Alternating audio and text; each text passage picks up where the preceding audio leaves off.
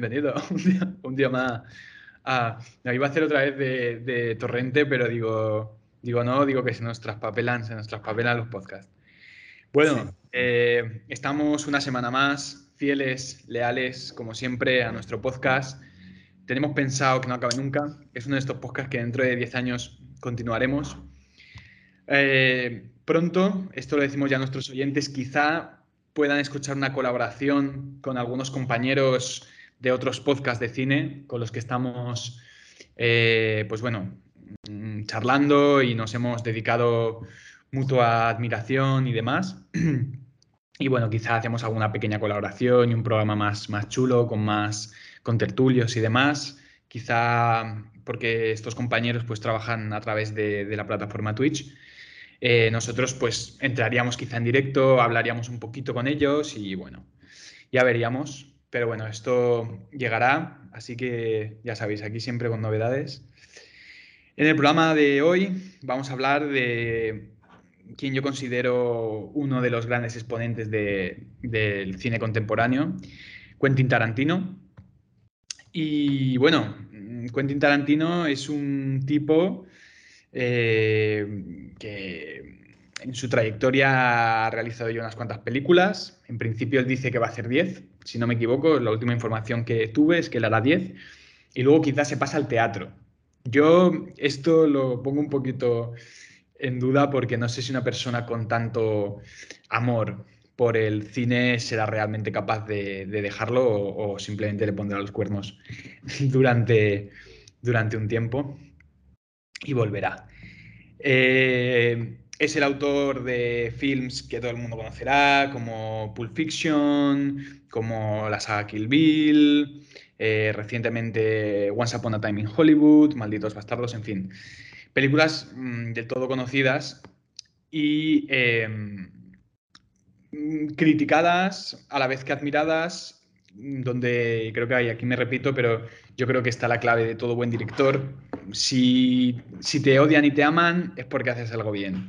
Si, todos te aman, hay, hay algo raro y si todos te odian, pues dedícate a otra cosa. Así que, nada. Eh, bueno, mm, Javier, no sé, tú, ¿tú qué opinas de Quentin Tarantino? Quentin Tarantino yo tengo, personalmente, tengo una contradicción que me viene desde, desde Pulp Fiction. Sabéis que el año, el año que, que, salió Pulp Fiction salió también Forrest Gump. Y el Forrest Gump le quitó el Oscar a Pulp Fiction. Entonces, entonces yo soy, yo soy un poco más de Forrest Gump que de Pulp Fiction, pero, pero lo, tengo, lo tengo muy en duda, ¿eh? porque Pulp Fiction me encanta. Pero Forrest Gump es que me, hace llorar y, me, no sé. Tú eres Buba. Buba, Buba Gump. Eres Buba. Gambas a la parrilla, gambas al ajillo. Eh, mi muy mejor amigo Pupa. Teniente Dan, Teniente Dan. mi madre dice que tontos son los que hacen tonterías. Bueno. ¡Corre, Forrest, corre! Corre. Está, llena, está llena de, gags esa película, ¿eh? de momentos memorables. Hombre, la verdad es que si lo comparas con, con. Claro, es que ahí has puesto. Ahí nos has puesto en un brete, ¿no? Pero en fin, si la comparas con, con Forrest Gump, yo las pondría, yo, yo con Forrest Gump, eh, aquí lo tengo que decir, es una película con la que lloré. Yo creo que es que es demasiado... Es, demasiado... Como de, Disney, Es como de Disney, pero es que, o sea, Tom Hanks, tío, es que para mí es uno de los, de los mejores, tío. O sea, Tom Hanks, tío, es un pavo que... Mm, no sé, tío, te produce tanta tanto buen rollo, ¿no? No sé, es, un actor que digo, este tío es un, es un, es un, buen, es un buen pavo, ¿no? O sea, yo... Y, y entonces, claro, en, en, esta peli, en, en Forrest Gump, pues la verdad es que te transmite todo eso. Y es Jenny, Jenny, ¿no? Jenny, Jenny. Claro, pues eh, todo el final con Jenny y tal, pues es que es lacrimoso. Y muy bueno, además, está muy bien hecha. Bueno, volviendo al tema, Pulp Fiction, eh, en ese año salió Pulp Fiction, salió eh, Forrest Gump y salí yo. o sea, fue, fue el año de mi nacimiento, 1994. Y sí, sí. Em, ¿Qué opinas de la interpretación de Uma Thurman? Vamos a centrarnos un poquito en Pulp Fiction. Vale, pues Uma Thurman me parece una mujer diferente, diferente a lo estereotipado, a lo, a lo corriente, a, lo, a los moldes. Es como que se sale del molde. Eh, es una actriz muy profesional, muy buena, para mi entender, pero, pero nada, o sea, no tengo peros. El papel de la que hace en Pulp Fiction es genial. Y los bailoteos esos de la escena de los, del baile es buenísima. Y luego la escena esa en la que le, le clavan un, un, una jeringuilla en el corazón o, por ahí o eso. eso sí, eso, es un flipe. Es un flipe, la tía se levanta ahí. Sí, le meten, le meten el chute ese. Yo, o sea, la sensación que tengo cuando veo Pulp Fiction o sea, hay momentos en Pulp Fiction que digo, hostia, ¿qué coño estoy viendo? ¿Sabes? Es como si estuvieras viendo un, es como si estuvieras viendo un cómic a veces o algo, ¿no? tiene un poco, tiene un, poco como de cómic, esa especie de cosa como tan, tan chula de los cómics, que a veces estás perdido un poco en, esa, en ese mundo tan, tan, tan de ficción, ¿sabes? Que, no sé, tío, hay algo ahí que te atrapa, ¿no? hay muchas pelis que es verdad que a veces notas más el peso ahí, como el tal. Y no, tío, Pulp Fiction es como diversión, buen rollo, ligereza, todo eso, ¿no? Y dices, cosas a veces molan también, ¿no? O sea, yo creo que es una película un poquito canalla. Canalla, pero en el, buen sentido, ¿no? Sí. Y, a ver, yo también quiero destacar. Uma Thurman, la verdad es que está soberbia, pero es que John Travolta es una pasada, tío. Yo, yo, es que veo la película y veo, o sea, Samuel L. Jackson siempre la hace bien, ¿no? Pero John Travolta es como que está especialmente bien en esa película. Mm. Hay algo guay en él, o sea, hay un, como un toque ahí de, de hostia, ¿no? O sea, como de baile, tío, o sea, está como diciendo, güey. Y ese, esa chispa, tío, me parece, me parece muy, muy chula. Eh, Bruce Willis también está por ahí y tal, ¿no? quiero contar la historia de John Travolta, que esto me lo contaron hace poco, que se ve que, bueno, me lo contó un, colega, ¿no? Que es muy cinéfilo también, y me dice, hostia, tú sabes que John Travolta cuando Tarantino lo pilló, realmente, o sea, no debe decir que estuviera de capa caída, pero que no estaba reconocido como actor, digamos, del talento, ¿no? O sea, de esa especie de carisma en el que Tarantino lo puso. O sea, es que Tarantino es uno de esos directores, yo creo que tienen ese ojo tan bueno, ¿no? Es un tío que yo creo que quiere tanto el cine, que tiene un ojo muy bueno, un ojo muy bueno. Y entonces dijo, no, es que Travolta no lo habéis sabido explotar bien. O sea, yo creo que él estaba enamorado del Travolta, aun con todo esto que puede sonar, pero de gris y tal, ¿no? Ese tío que si que dices, hostia, mm, que eres pura diversión, ¿sabes? Como si coja este pibe que es divertido, ¿sabes? Y lo meto aquí como de de medio macarrillas y tal, pero a la vez nachón, o sea, como, es, como el que tiene más corazón, ¿no? Es un poco, está en ese pero a la vez, pero a la vez, ¿no? Eh, claro. Y así conquistador, ¿no? Tal. Y entonces, pues bueno, creo esta, esta historia tan, tan chula. La banda sonora, ¿qué opinas de la banda sonora? La banda sonora la he tenido yo, creo, la hemos tenido los dos.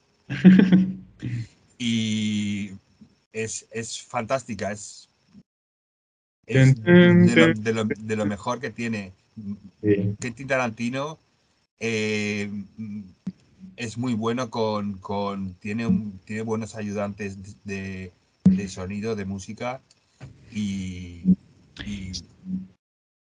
tiene, buenos ayudantes de música, o sea, tiene, tiene buenos mm, músicos y tal, pero Tarantino, o sea, aquí, sobre todo en esta peli, lo que tiene también es, es un. Es, es, es, mucho un juego de. De. Coño, o sea, al final la banda sonora está compuesta de, canciones conocidas. O sea. Eh, mm, Girl, You Would Be a Woman Soon, What is eh, Johnny B. Good, o utiliza este rock and roll ahí cincuentero, sesentero, ¿no? De Chuck Berry, tal. Sí. que son canciones que existen ya. Lo que pasa es que el tío las, las, mete, las pone ahí muy bien, muy bien, digamos, en, en, en progresión o lo que sea dentro de la historia. Y bueno, pero que no es, yo que sé, un Angelo Badalamenti de David Lynch que le hace una banda sonora específica para el film y es esto, sino es una muy buena selección de clásicos del rock and roll y tal, ¿no? Sí.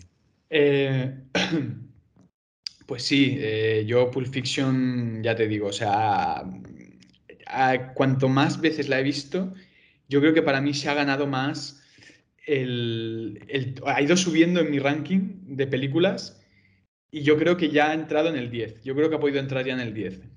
Ya ha podido entrar, sí, sí. O sea, antes la tenía como una película bastante buena y la había haciendo mucho otra vez y tal.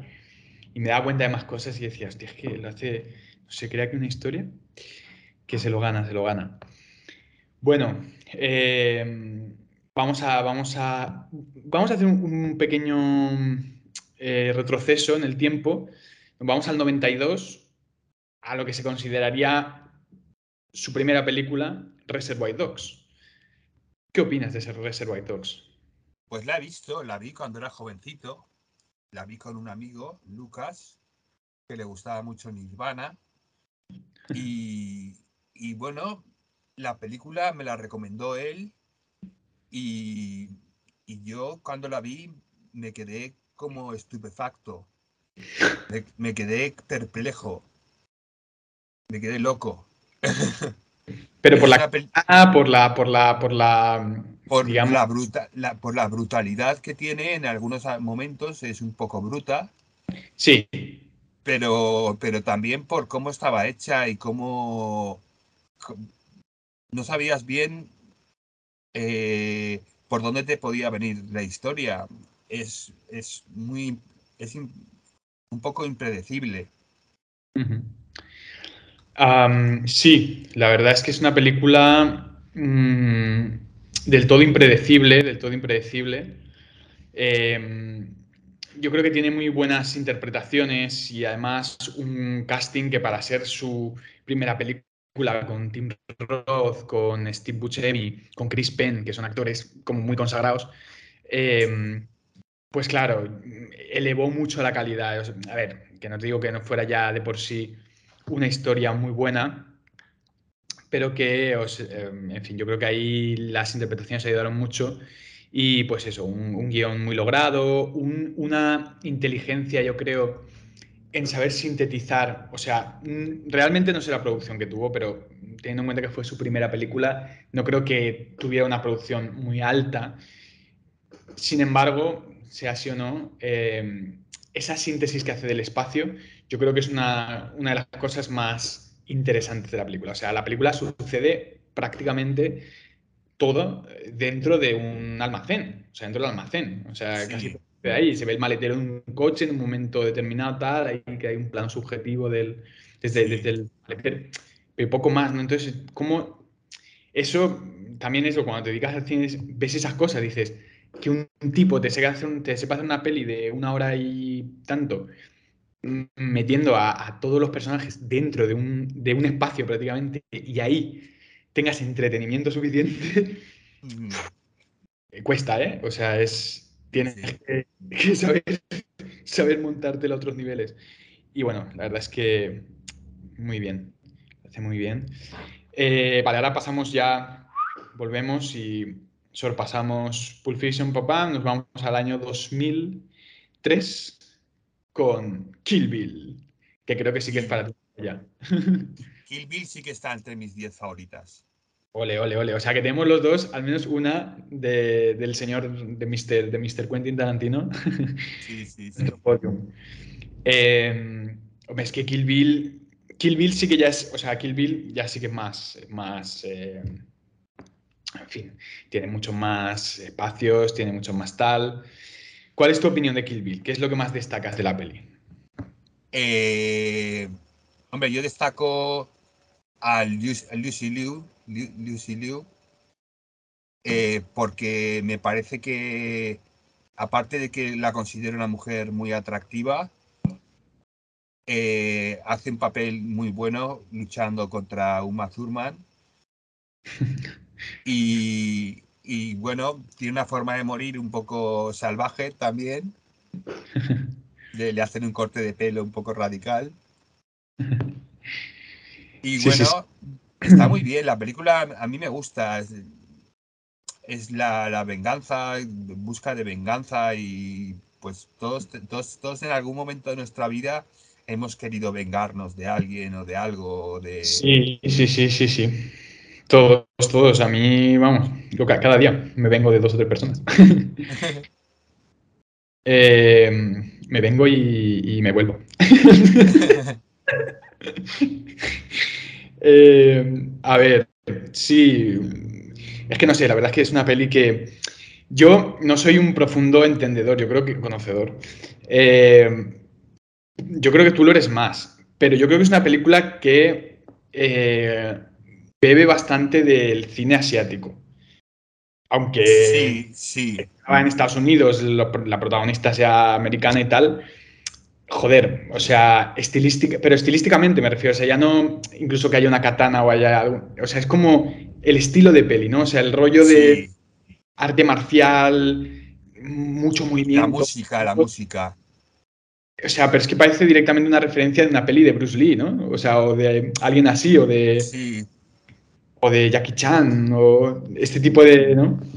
De eh, perdona, perdona. Eh, en, las películas favoritas de Quentin Tarantino, tiene muchas, muchas películas asiáticas. Muchas películas asiáticas. Incluso tiene una de Jackie Chan, de policía, creo que se llama Police.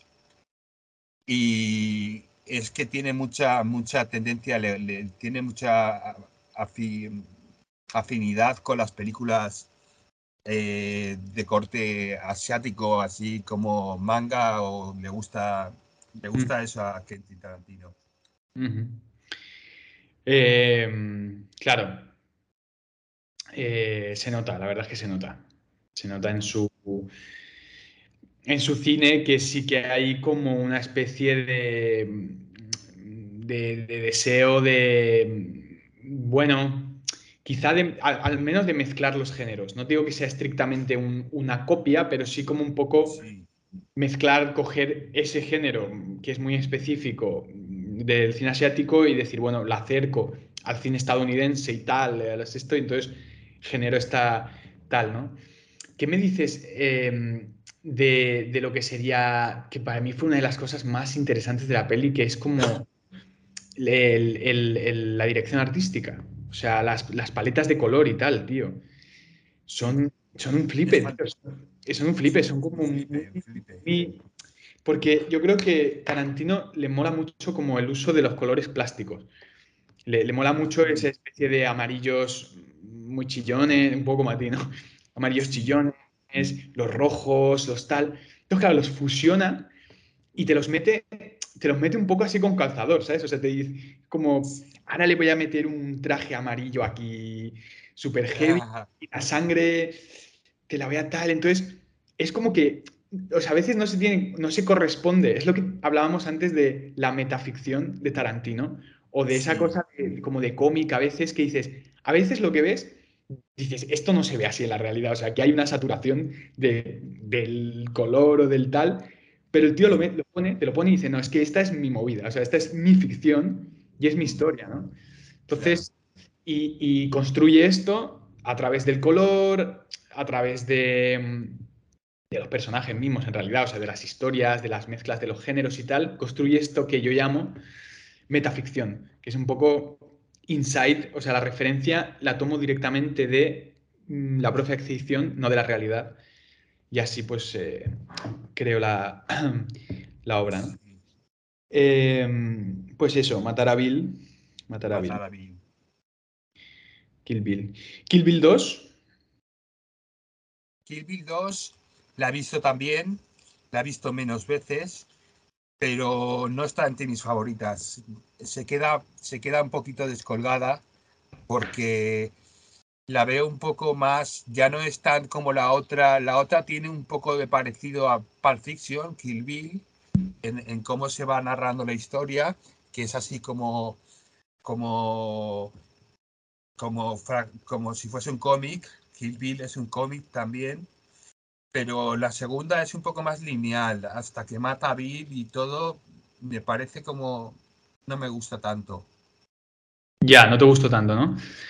Y hablando de cómics, mm, un año más tarde realizó, uno o dos años más tarde, realizó en colaboración con Robert Rodríguez a mm, Sin City.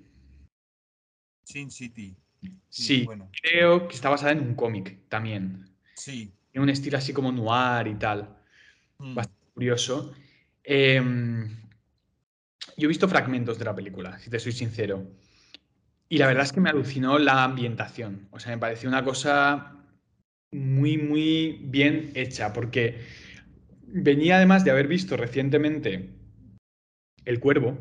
Eh, El Cuervo, qué buena. The Crowd, que también es una adaptación de un cómic y me fascinó. O sea, dije, bueno, esto es, esto es una adaptación en condiciones, ¿no? O sea, porque es verdad que adaptar cómics adaptar, o sea, realmente creo que es más fácil adaptar una novela o adaptar una obra de teatro al cine que adaptar un cómic.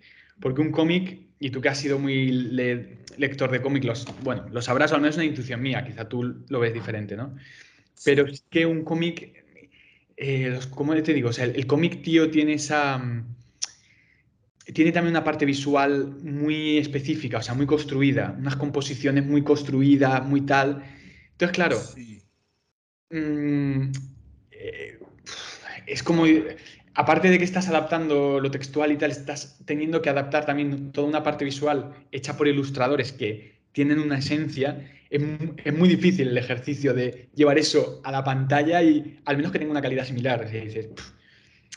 Me parece que tienes que tener unas mentes iguales, ¿sabes? Mm, tal. Y yo creo que aquí lo hacen, lo hacen muy bien. En Sin City las ambientaciones son muy chulas en The Crow lo consiguen. Sí. V de Vendetta, que me venía también a la cabeza, no sé si lo llegan a conseguir. Yo creo que hay. Y bueno, ahora tienes toda la saga de, DC, que también están siendo adaptaciones de cómic, que hace poco escuché a Peter Jackson, que decía que no, sabía qué, cojones pasaba con las adaptaciones de DC de, de, en el cine y tal, que todos los personajes se comportaban como adolescentes. Decía, ¿no? me parecía revelador. Digo, es que, no sé. Pero bueno, eh, Malditos Bastardos, hablando de más películas, Malditos Bastardos. Mm, Brad Pitt, ¿te la has visto? La he visto, la he visto, pero he preferido. La, la he borrado de mi memoria porque es que es, que es, es muy bruta. Es bastante salvaje, sí, es bastante salvaje. Es bastante salvaje. Eh, es bastante crítica a nivel político, al igual que, que Django. Ya. Eh, Django me pareció más interesante a ese nivel. Eh, la verdad es que porque es, va más despacio la película, cómo está contada la historia y demás, las interpretaciones, este nombre Jamie Foxx. La verdad es que Mm, es, muy interesante, es muy interesante. Yo creo que se deleita un poco más Tarantino, menos en la brutalidad y un poco más en el ritmo. Y ahí gana. Yo creo que, juega a su favor. Y, la película, pues bueno, para mí al final es más interesante y mm, llevo eso, o sea, en extensión a Los Odiosos 8 a Los Odiosos 8, que es una película que ya es para mí un punto más en el juego de ritmo. Y de, también de, personaje y de diálogo, pero de ritmo, ¿no? O sea, Los Odiosos 8 ya es como la continuación de eso que empieza un poco en Django para mí. De decir, bueno, he estado haciendo películas más nerviosas, si quieres, porque es verdad que Tarantino a ese nivel, el pa, pa, pa, ¿no? Y de repente ves a un Tarantino, mm, para mí desde Django y Los Odiosos 8 y tal, que empieza como a adentrarse más en decir, eh, voy a parar un poco el tiempo, voy a centrarme en un monólogo o en un personaje y en su, ¿cómo decirlo? En su desarrollo narrativo como más despacio, ¿no? Y, yo creo que lo hace muy bien, lo hace muy bien. Cambia, cambia un poquito y cambia un poquito su, su estilo previo, pero inteligentemente. Yo Los Odiosos 8, la verdad es que flipe. Los Odiosos 8, no sé si la ha visto. no, no la he visto. La, la visto usted. no, la he visto. Eh, los Odiosos 8 también es, eh, utiliza otra vez la mezcla de género. Sí. Coge el western y, bueno, o sea, lo, traslada a, es el siglo XIX, así con intriga y demás. Pero es como que al final incluso el que sea western no es ni tanto lo importante, ¿no? O sea, es, yo creo más su intención, la de jugar con el humor, con, con, un, con un guion que está como muy bien escrito, tío. Sí. Y hasta cuánto puede apurar, que eso es muy, yo creo, el estilo de Tarantino, hasta cuánto puede apurar algo en concreto mm. y, y, que tú te fascines como se fascina él por ello, ¿no? Y entonces, pues claro, tienes momentos que tú dices, hostia, no me estoy creyendo que lleve este hombre ocho minutos de monólogo puro. Eh, te hablo de, de Carl Russell o, de Samuel L. Jackson y tal, y sin embargo lo, borda, ¿no? O sea que está muy bien. ¿Eras, una vez en Hollywood? Esa no la he visto, pero se creo que se llevó el Oscar al mejor guion original. Sí, eh, te voy a decir, a ver, nominaciones y tal. La verdad es que fue una película bastante laureada y todavía la película... Fíjate, leí una, crítica muy chula que es que la quiero destacar porque es, un, es uno de mis eh, críticos favoritos. Y y fíjate que es, un hombre, este tío es un crítico de cine que es, muy, es muy sobrio en sus análisis siempre, ¿no? O sea, realmente tiene esa, esa ¿no? Eh, precisión, ¿no? Pero aquí se, se, deleita con Tarantino. Yo sé que él es un amante, eh, un gran amante del cine Tarantino, ¿no? Y entonces es Jordi Costa, hablo de Jordi Costa, crítico del diario El País y de, no sé si fotogramas y demás. Y entonces, bueno, sintetizando un poco parte de su crítica, pero en referencia a, Once Upon a Time in Hollywood, dice, auténtico trabajo de amor cinéfilo, la última película de Tarantino es una obra mayor, inagotable, esplendorosa. digo, nunca le tiran laureles, pero aquí le has metido la, corona del César. o sea, le has hecho, vale, caballero de la mesa cuadrada. Entonces, bueno, eh, sí, es que, es que, jolín, con este hombre. Mm, ¿De qué habla? Pues bueno, habla de. Es, o sea, yo, es, un. Es una especie de, ¿Cómo se dice esto? De. O sea, es que no, se puede decir que es una película biográfica o que es una película. Un biopic, no, ¿cómo, tiene, tiene, un nombre esto? Bueno, que es una película. Sí que, que toma referencias de, cosas que sucedieron, ¿no? O sea, la modelo Sharon Tate y toda la muerte esta, ¿no? Con el tema de la familia y todo este rollo, ¿no? Sí. Una cosa... Pero bueno, al final, lo que más, que yo creía que cuando iba a ver la película iba a estar como muy basada en esos hechos en concreto, en lo que fue Marilyn, eh, Manson, no, eh, perdón, eh, Charles Manson y toda la esto. Y eso es una cosa como un poco digamos, es eso como que llaman a veces en la historia o en el guion la historia B o la historia C de lo que sucede. Es una cosa que, que, sí te cuenta un poco lo que pasa y de hecho tal, pero em, se centra más en la, en la, vida de otro personaje, ¿no? Este Rick Dalton, ¿no? Interpretado por, por DiCaprio. Y, em, y bueno, y la historia del personaje y otro personaje que es Pete y tal, ¿no? Entonces eso es un poco más la historia. Y tiene mucho de comedia negra, de, cine dentro del cine, que hay momentos pues como muy, muy interesantes, muy chulos, ¿no? Dentro de, lo que es toda la, maquinaria hollywoodiense y, eh, escenas dentro de los mismos rodajes y tal, ¿no? Entonces tiene toda esta, todo este acercamiento. Y bueno, eh, sí, la verdad es que película eh, fundamental, Recomendable. recomendable para verla. Perdona que estamos hablando antes de, de lo que se de lo que serían los premios y tal. Eh, se llevó un premio Oscar. ¿A qué decías tú? Mejor guion original. Mm, se llevó el Oscar a. Espera. películas con más premios. ¿Qué es esto? Pre- Premios, premios Oscar. Mejor actor secundario, macho. Mejor guion original, yo creo que lo he visto, ¿eh? Ah, pues fíjate, aquí a lo mejor no aparece, pero. El mayor logro se puede adjudicar a Tarantino. Eh, mejor actor secundario para Brad Pitt. Creo. Ya, yo lo he mirado en la Wikipedia, ¿eh? Ya, ya, a ver, yo lo estoy mirando en Film Affinity, pero te quiero decir que.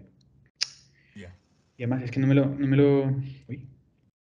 Pero es Oscar. Me lo muestra como a medias la de esto, pero bueno. Bueno, yo estoy viendo que el por un por mejor actor secundario se ha llevado, y creo que es Brad Pitt. Se ha llevado tres globos de oro. Premios BAFTA. Círculo de Críticos de Nueva York. Sí. Arsenal por Review, bueno, es que no acabaría, ¿eh? Asociación de Críticos de Los Ángeles, va, va, va. En fin, se volcaron. Hay como 20 o 25 premios, ¿eh? A las que ha estado nominada o, o- o se ha llevado el premio. Bueno, Pues sí. un, un- un titán, un titán, un titán. Titán, titán de titanes. Titán de titanes, pero además, mm, fíjate, aquí rompo una lanza por Tarantino. Tim Burton es un reconocido artista y un artista interesante, pero bueno. Quentin Tarantino es un maestro. O sea, a mí a veces lo de genio me chirría un poco porque lo de genio me suena como ya que vienen de, ¿no? Como que vienen ahí un poquito de- del cielo. No, pero sí que se ganan, yo creo, por trabajar muy bien lo que hacen y por amar mucho lo que hacen, ¿no? Se ganan más ese reconocimiento, ¿no? O sea, yo creo que hay gente que hace lo que hace, bueno, quizá porque se le entretiene o le gusta y, y está bien, y hay gente que es que tiene pasión por lo que hace. Yo creo que eso es, pues eso, ¿no? Es- y digo, pues, pues sí, se lo concedo, se lo concedo. Te lo, te lo doy, te lo doy, Tarantino. para ti, para ti. tómalo, tómalo, Mío es, mío no.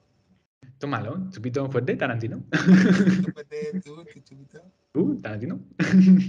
¿Película, película fuerte? ¿Tú, película fuerte? Bueno, eh, se nos agota el tiempo, camaradas. Mm, Espero que hayáis disfrutado de este repaso mm, rapidito que hemos hecho, muy picadito de, Tarantino. Pedirnos, nos podéis enviar mensajes por Instagram, nos podéis dejar comentarios en, en los posts de Instagram, que es fundamentalmente donde nos promocionamos ahora mismo. Si queréis, si queréis, mira, de hecho, lo digo aquí, aquí y ahora, voy a hacer una encuesta por Instagram, quizá para nuestro siguiente programa o dentro de dos programas, para si alguien quisiera que repitiéramos alguno de los programas. O sea, que hiciéramos un 2 Barton, un 2 Tarantino, un 2 y así nos podíamos explayar más. Pues es verdad que a veces tenemos cier- 30 minutos y, y se nos va. Entonces, si hay algún... Voy a hacer, voy a hacer un, una esto, una encuesta por Instagram y si aparece, yo qué sé, algún programa pues más votado y tal de que repitiéramos, pues lo podemos repetir. ¿Te parece, hermano? ¿Te Me comprometes? parece, me parece genial. Pues bueno, eh, esperemos que estéis todos bien, que veáis muchas pelis y nos vemos en el próximo The Water Cinema.